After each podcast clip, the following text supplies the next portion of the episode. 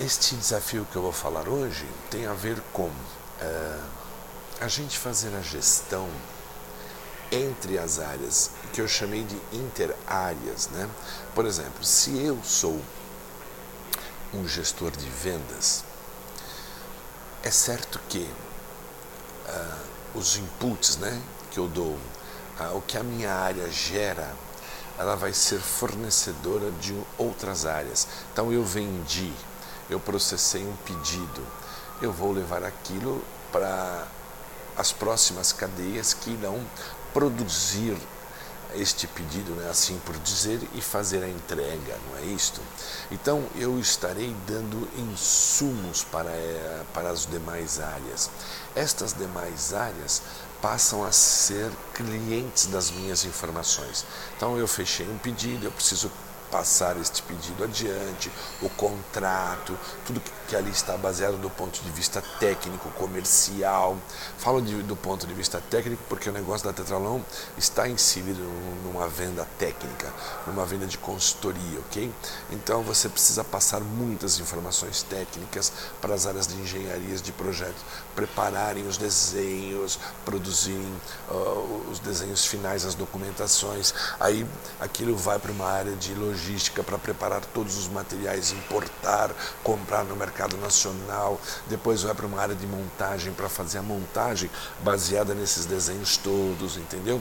Até chegar na área de faturamento, de expedição, entrega, depois entra a área de customer success, que acompanha o pedido do cliente. Então veja, se eu sou gerente de vendas na Tetralon como exemplo, o toda a minha ação, minha atividade estar em cuidar de uma equipe que vai produzir uma demanda para várias áreas, aonde ela vai fornecer vários insumos daquilo que ela negociou com o cliente como elemento base para as demais áreas poderem produzir este pedido. É, eu não sei o teu negócio, mas com certeza tem essa relação de cliente-fornecedor entre áreas. E aí o que eu percebo? A gerência média, muitas vezes, ela é constituída uh, por coordenadores, gerentes, supervisores e pessoas que muitas vezes ganharam aquele status, ganharam aquele cargo por ter um tempo na empresa, por ter muito conhecimento técnico, por conhecer a rotina da empresa, nem sempre por habilidades de gestão ok?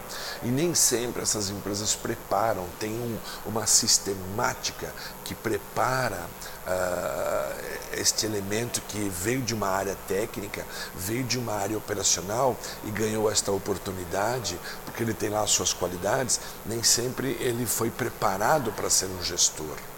E muitas vezes, quando também são preparados, não são preparados adequadamente. Aí o que, que esses gestores fazem? Eles pegam a equipe deles, como os pintinhos, a galinha põe todos os pintinhos embaixo das suas asas, eles fazem os mesmos. Eles têm essas mesmas práticas, perdão, ok? E aí o que acontece? Ele fica lá protegendo a sua equipe. Aí a sua equipe entra em conflito com uma área cliente dela que precisa dos insumos, que precisa seguir certas normas, que precisa dar informações assim, assim, assim, que tem um workflow para uh, esta área que, no caso de vendas, que preencheu o pedido, que fez a venda, tem que preencher lá um workflow para a próxima área, para esta área começar então a fazer a produção desse pedido, assim por diante. E aí essas informações às vezes não são bem imputadas, ah, o processo não é seguido corretamente ou com qualidade, e aí começam os conflitos, e aí o gerente desta área de vendas começa a bater no gerente da outra, ou começa a ter uma. Ah, essa equipe começa a discutir com a outra, começa a existir assim ah, conflitos, insatisfações, e os gestores não sentam para conversar. Então, eles primeiro ficam numa postura de fazer a defesa. Eles não fazem a empatia. Eles não sentam numa mesa e conversam assim, por exemplo. Uh, como que você gostaria, então o gerente de vendas falando para o gerente de logística e o gerente de engenharia, como que você gostaria, de que forma eu poderia te atender melhor, como eu poderia te, você queria, gostaria de receber essas informações que eu preciso te passar? Com que qualidade? com que quais cuidados, o que, que te ajudaria melhor se eu fizesse assim ou fizesse assado. Esta conversa de maturidade não existe. E aí, se os gerentes não têm maturidade, se os, os caras que estão à frente das equipes não têm essa maturidade, você acha mesmo que a equipe dele e a equipe deles terão esta maturidade? Então, não, não haverá isto. E é preciso estimular a troca, a conversa saudável entre os gestores de equipes para poder orientarem as suas equipes a terem diálogo, a terem um entrosamento, a buscar um entender o outro, sempre no sentido fornecedor-cliente, cliente-fornecedor. Em algum momento você é cliente, em outro momento você é fornecedor, porque você está numa cadeia supply chain, entende? Então, esta fala, estas reuniões entre a gestão média, entre uh, as equipes, não acontecem. E aí ficam, eles levam o problema para cima. Fica um conflito constante, sempre procurando alguém acima para poder decidir, quando eles não deveriam levar esses problemas, que não são necessários.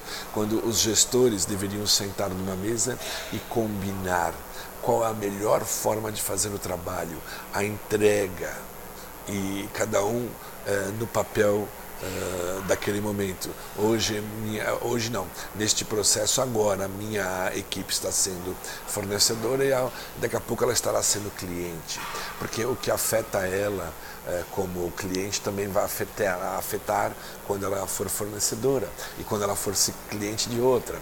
Então, veja, eles, os gestores esquecem que fazem parte do mesmo barco, do mesmo navio, fazem parte do, do mesmo projeto, da mesma empresa.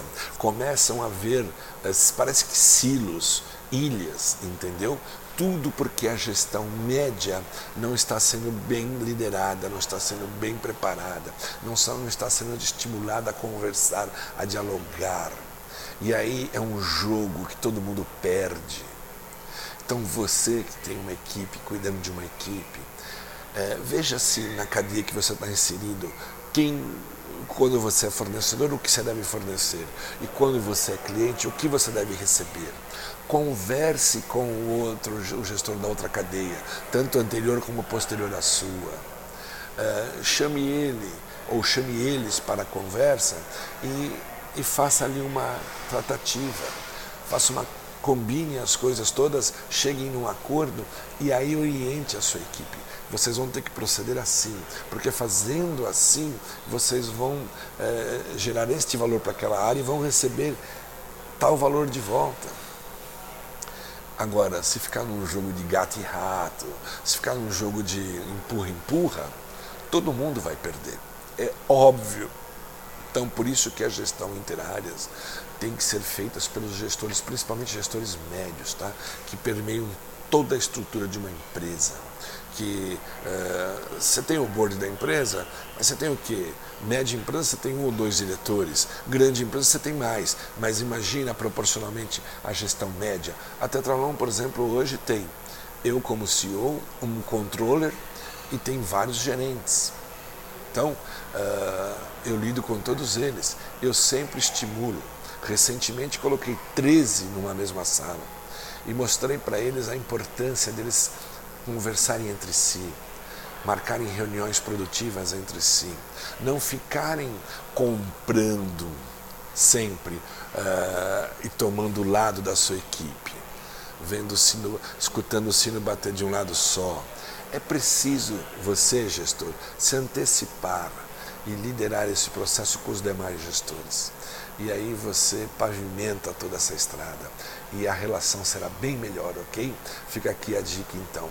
Se fez sentido para ti esse conteúdo, ó, se inscreva no meu canal, é, aperte o sininho para você receber notificações e compartilhe principalmente, comente, curta e compartilhe, para que possa chegar este conteúdo a muito mais pessoas e poder ajudá-las também, assim como está fazendo sentido te ajudando, ok? Porque este é o objetivo desse trabalho.